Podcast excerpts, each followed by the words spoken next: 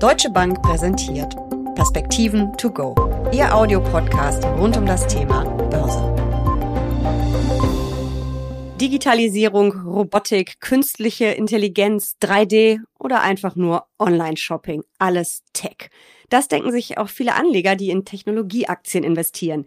Die Technologiebranche gibt es aber eigentlich nicht mehr. Es sind viele, so viele verschiedene Geschäfts- und Erfolgsmodelle. Es gibt so viel mehr als die bekannten Big Five, die aber in so vielen Depots liegen. Über Chancen und Risiken der Tech-Aktien sprechen Uli Stephan von der Deutschen Bank und ich in den Perspektiven to go. Mein Name ist Jessica Schwarzer und damit herzlich willkommen.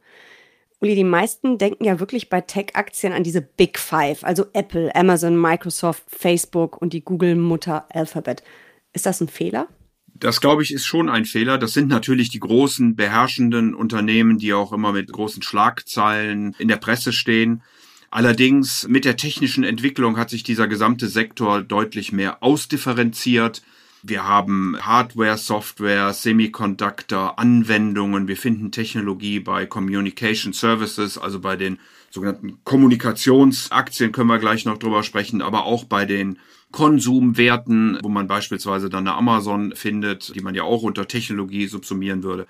Also will heißen, mit dem technischen Fortschritt, den wir in den letzten Jahren erlebt haben und der weitergehen wird, mit auch den Themen um Umwelt- und Klimaschutz herum hat sich natürlich diese ganze Technologiebranche deutlich ausdifferenziert, wird das weiter tun und deswegen ist es, glaube ich, notwendig, den Blick über diese großen bekannten Werte hinaus zu öffnen. Aber wir reden natürlich bei diesen Fangaktien, wie sie ja auch heißen, bei den Big Five. Du sagtest es gerade schon über die größten Unternehmen, die wertvollsten der Welt. Die haben ja auch wirklich ein extrem hohes Indexgewicht, also wenn ich mir den S&P 500 angucke oder auch die Nasdaq, die sind ja wirklich die Big Player auch in den Indizes. Ja, das ist so. Und das gilt natürlich für die Vereinigten Staaten, genauso auch wie für Asien, namentlich voran China, wo es ja auch viele große Technologiewerte gibt, die auch entsprechende Marktkapitalisierungen und damit Gewichtungen haben. Das ist schon richtig durch den Anstieg, den wir auch im letzten Jahr bei vielen dieser Technologiewerte erlebt haben, im Gegensatz natürlich und auch gerade relativ zum Rest des Aktienmarktes, haben sich die Gewichtungen ja sogar nochmal erhöht. Mhm. Diese Big Five, die haben ja wirklich, du hast es vorhin auch schon angesprochen, ganz unterschiedliche Geschäftsmodelle heute und werden ganz unterschiedlichen Subbranchen zugeordnet. Google beispielsweise ist Communication Services. Was finde ich da noch in diesem Subindex? Ja, Communication Services ist Google bzw. Alphabet der mit Abstand größte Wert.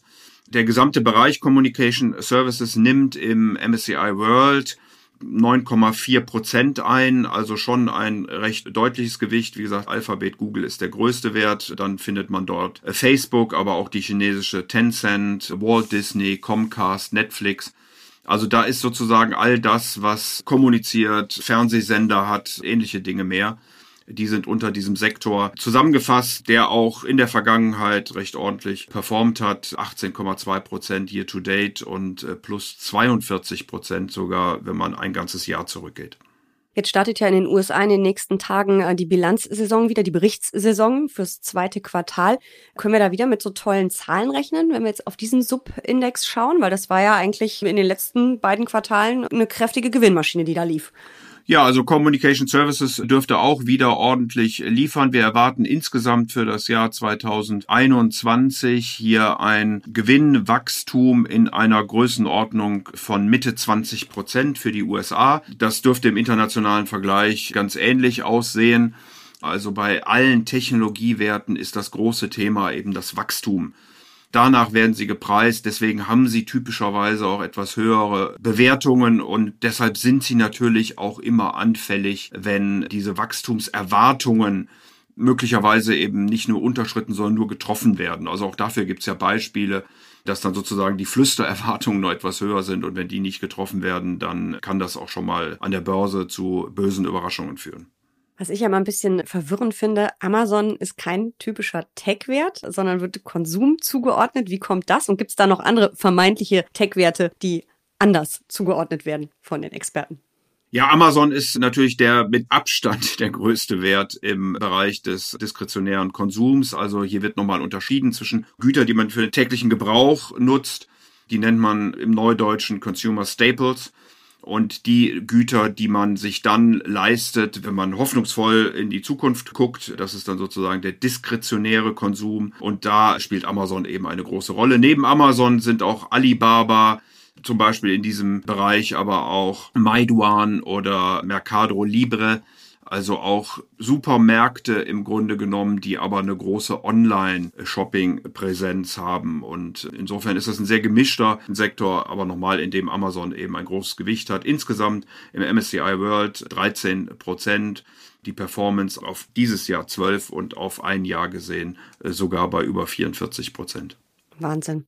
Es gibt ja ganz viele äh, Technologiethemen und damit auch Unternehmen, die man gar nicht so unbedingt gleich auf dem Schirm hat als Anleger. Also gerade wenn ich an so Themen denke wie Big Data, künstliche Intelligenz. Welche Unternehmen gibt es da, die vielleicht spannend sind, die man sich mal anschauen kann? Und gibt es da vielleicht auch einen Subindex, über den ich mich an das Thema ranrobben kann? Ja, ich habe mir das auch in Vorbereitung hier angeguckt und es gibt tatsächlich bei MSCI World einen Subindex, der Robotik, Künstliche Intelligenz und Cloud heißt. Dieser hat auch, ähnlich wie die anderen, sehr gut performt, ist ja auch nicht so richtig überraschend. Also dieses Jahr plus 20 Prozent, ein Jahr dann insgesamt zurück sind das plus 33 Prozent. In der Robotik muss man dann Unternehmen ansprechen wie iRobot, Boston Dynamics. Die sind bei Facebook oder so im Internet kann man das schon mal sehen, diese tanzenden Roboter bekannt. Aber auch Skyper beispielsweise Zebra Trek oder Cognex sind hier Unternehmen, die zu nennen sind. Also nicht immer nur die erste Reihe. Bei den Cloud Services findet man dann allerdings sehr schnell wieder die großen Werte, über die wir ja schon gesprochen haben. Also diskretionärer Konsum. Hier spielt auch Amazon eine gewichtige Rolle, aber auch Microsoft beispielsweise, künstliche Intelligenz, auch hier wieder die großen Werte vor allen Dingen mit Amazon, IBM, Google, Microsoft, aber auch Alibaba. Da gibt's auch noch ein paar kleinere drumrum, die natürlich auch noch zu erwähnen sind. Also das ist schon ein bunter Blumenstrauß, sowohl große als auch kleinere Unternehmen, die sich in diesen Sektoren tummeln.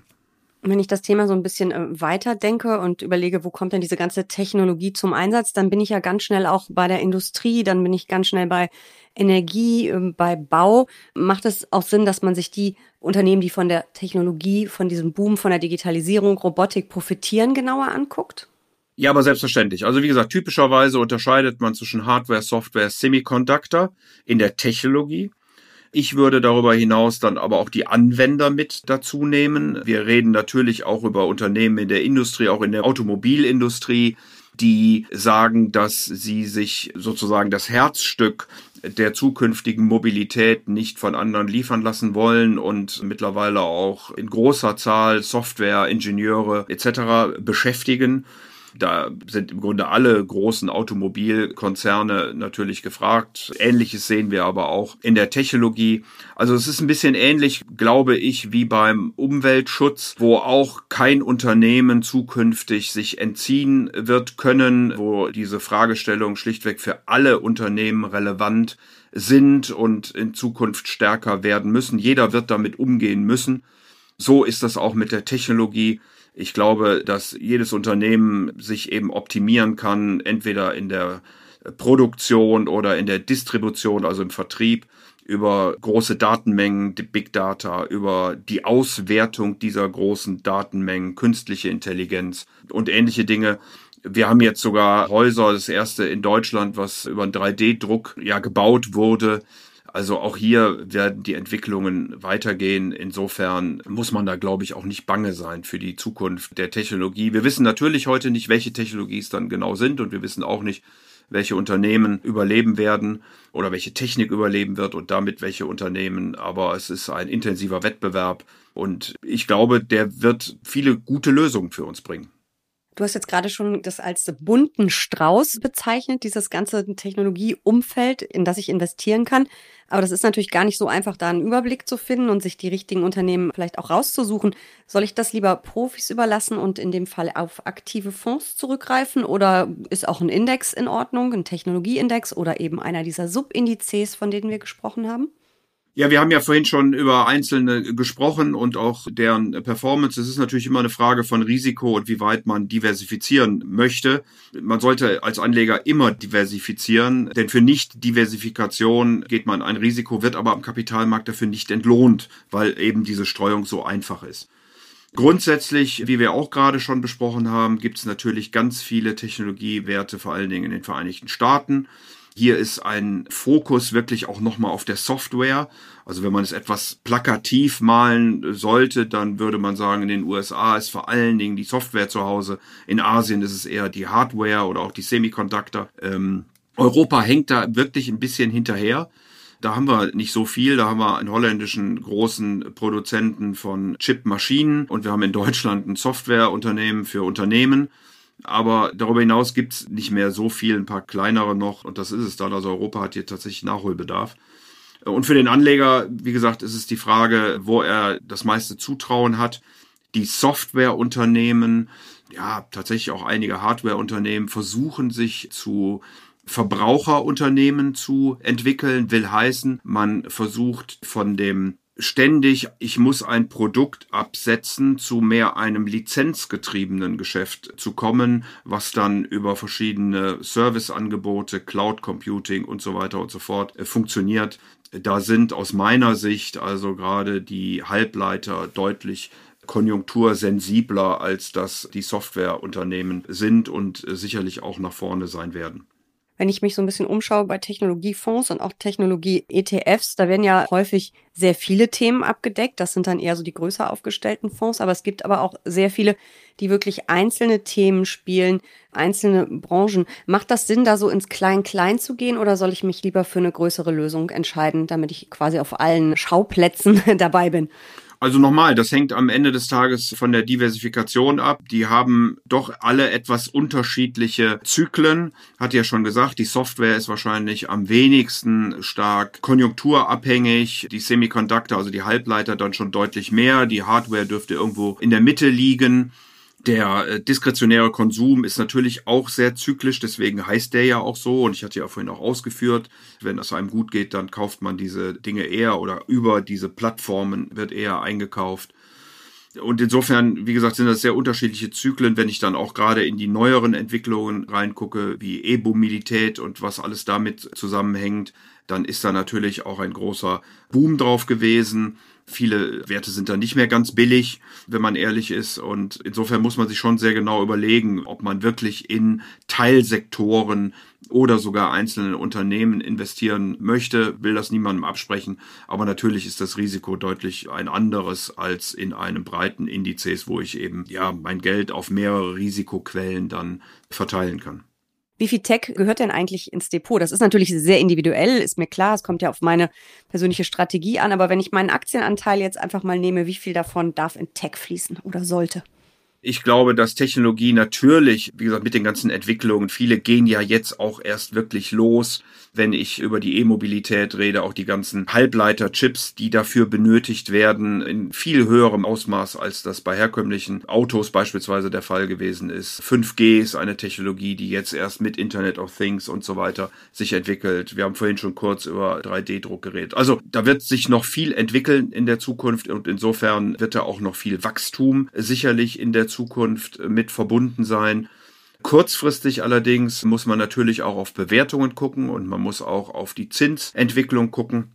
Hier dürften vor allen Dingen die kleineren Technologiewerte bei einem Zinsanstieg negativ betroffen sein, also all die, die hohe Gewinne in der Zukunft versprechen, sind durch den Diskontfaktor, also man rechnet ja die ganzen zukünftigen Gewinne auf den heutigen Tag herunter. Dazu braucht es einen Zins. Wenn der Zins steigt, sind die zukünftigen Gewinne heute weniger wert. Und das könnte dann eben durchaus diese Werte ein Stück weit beeinträchtigen. Deswegen würde ich strategisch einen etwas höheren Anteil von Technologie im Portfolio haben, als ich es vielleicht in den nächsten Monaten taktisch umsetzen würde. Ich würde grundsätzlich die USA präferieren vor dem Rest der Welt. Bei China sieht man ja im Moment, dass auch die Politik da eine Rolle spielt. Da muss man immer ein Auge drauf haben. Ich würde eher die größeren Technologiewerte nehmen, weil ich glaube, dass sie vor diesen Zinsentwicklungen etwas unabhängiger sind als die kleineren Werte. Und ich würde eher die Halbleiter und die Softwareunternehmen den Hardwareunternehmen vorziehen ein super spannendes Thema. Ich denke, wenn wir über die nächste Berichtssaison sprechen werden, wird sicher der ein oder andere Wert uns wieder begegnen. Vielen Dank für diese Perspektiven to go. Sehr gern.